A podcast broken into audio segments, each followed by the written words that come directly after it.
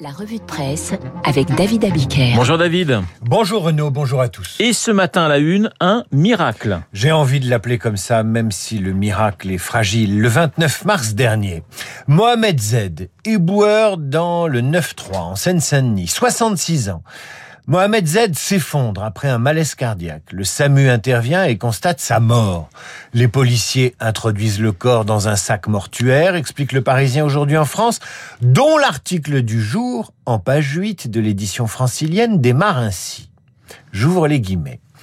Quand ils ont vu le sac mortuaire bouger imperceptiblement, les secours se sont frottés les yeux.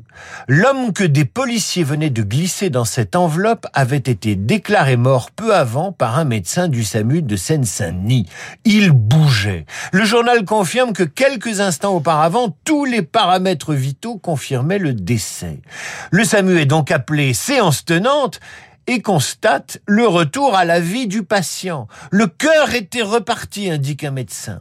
Au moment où paraît le Parisien aujourd'hui en France, et neuf jours après ce que le journal appelle un phénomène d'auto-résurrection, Mohamed reste dans un état critique, mais il est vivant. Le professeur Frédéric Adnet appelle ça le phénomène de Lazare, en référence au personnage biblique sorti de la tombe quatre jours après sa mort. C'est évidemment rarissime, mais ça concerne surtout des patients ayant fait l'objet d'une réanimation prolongée comme ce fut le cas pour Mohamed, à qui les sauveteurs ont prodigué un massage cardiaque d'une heure. Les médecins pensent que le relâchement du cœur après la fin des efforts de réanimation a pu déclencher les impulsions permettant de faire repartir le rythme cardiaque. L'état de Mohamed reste très précaire, c'est donc un miracle qui reste à confirmer, mais c'est le seul que j'ai trouvé ce matin dans les journaux. Alors, verdict attendu aujourd'hui, euh, David, dans l'affaire de l'assassinat d'Alisha. À Pontoise, fin du douloureux procès de l'assassinat d'Alisha, titre Libération. Souvenez-vous, c'était le 8 mars 2021. Alisha, 14 ans, était victime d'un guet-apens tendu par deux de ses camarades âgés de 15 ans qui la harcelaient depuis plusieurs semaines. Tabassée, puis jetée d'un pont. On saura à quelle peine sont condamnés les deux ados aujourd'hui et on lira avec effroi le dossier du Figaro sur la montée de l'ultraviolence chez les plus jeunes. Ce que Laurence de Charette appelle dans son édito la montée des nouvelles barbaries. Vol, agression, atteinte sexuelle, meurtre. En 2019, 66 140 délinquants de moins de 15 ans ont été impliqués dans des affaires traitées par des parquets.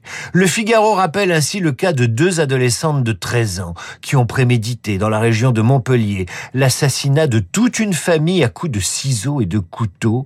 Elles étaient fans de fiction d'épouvante.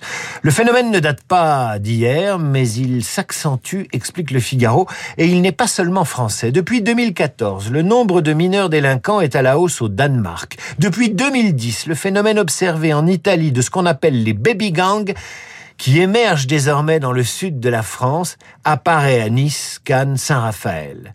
Un expert de la police italienne analyse ainsi le phénomène. Avec le confinement et la fermeture des établissements scolaires, ces mineurs sont restés isolés mais hyper connectés, en permanence à avaler des séries ou à surfer sur les réseaux sociaux où se pratiquent pêle-mêle exhibition et harcèlement, à s'abreuver de musique aux textes haineux. À la fin du confinement, on a vu qu'ils décompressaient en se fondant dans des groupes où ils perdent tout sens des limites. Laxisme judiciaire, affaiblissement de l'autorité, explosion des structures familiales, emprise des réseaux sociaux, conscience abandonnée par l'école. Dans chacune de ces fractures, explique Laurence de Charette dans son édito du Figaro, germe une graine de cette violence mortifère.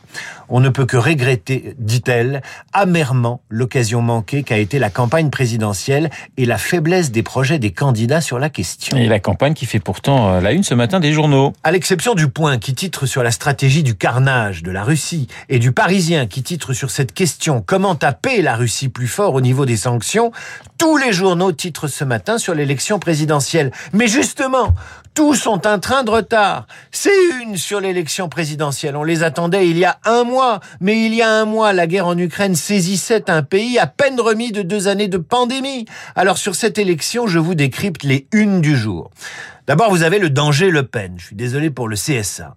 Nous sommes en démocratie, mais pour certains journaux, il y a des candidats dangereux. Extrême droite, un danger plus que jamais pour Libération. Pour l'Obs, la poussée de l'extrême droite fait de cette élection un scrutin à haut risque. L'Hebdo Le 1 titre le poison de l'extrême droite. Même les échos voient en Marine Le Pen un danger économique, risque sur les taux et risque sur la dette, titre le quotidien économique. Ensuite, vous avez les journaux qui aiment les élections et la démocratie, mais pas du tout l'incertitude. Le Monde titre présidentiel, les risques d'un scrutin incertain. La Croix parle de grande incertitude.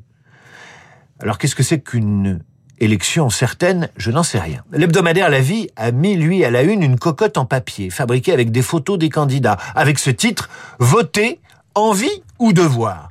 Tout ça n'est pas réjouissant. Seule l'opinion a le courage du paradoxe et de l'étonnement avec les sept idées reçues battues en brèche par cette élection. Alors, première idée reçue. Un candidat qui baisse dans les sondages disparaît. C'est faux. Mélenchon et Le Pen ont baissé et puis ils ont remonté. Deuxième idée reçue. La situation internationale ne compte pas dans une élection. C'est faux. La situation en Ukraine impacte les intentions de vote après le pouvoir d'achat, disent certaines études. David, troisième idée reçue. Il faut une mesure waouh, une mesure forte dans un programme. Ils ont tout essayé, le salaire des enseignants à la hausse, l'interdiction de la chasse, la mesure forte qui vous fait décoller n'a fait décoller personne. Quatrième idée reçue. Marine Le Pen se heurtera toujours au plafond de verre.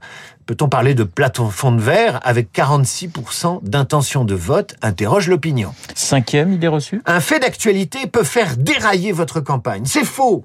Il y a eu la Corse, les événements là-bas, l'affaire McKinsey ou les questions sur les conditions de la mort de Jérémy Cohen, elles ont beau avoir été instrumentalisées ou utilisées contre le candidat président, ça marche pas. C'est l'effet Tefal, dit un sondeur. Idée reçue numéro 6. Les ralliements entraînent les électeurs. Si c'était le cas, alors Zemmour ne serait pas en quatrième position. Il serait peut-être favori pour le deuxième tour.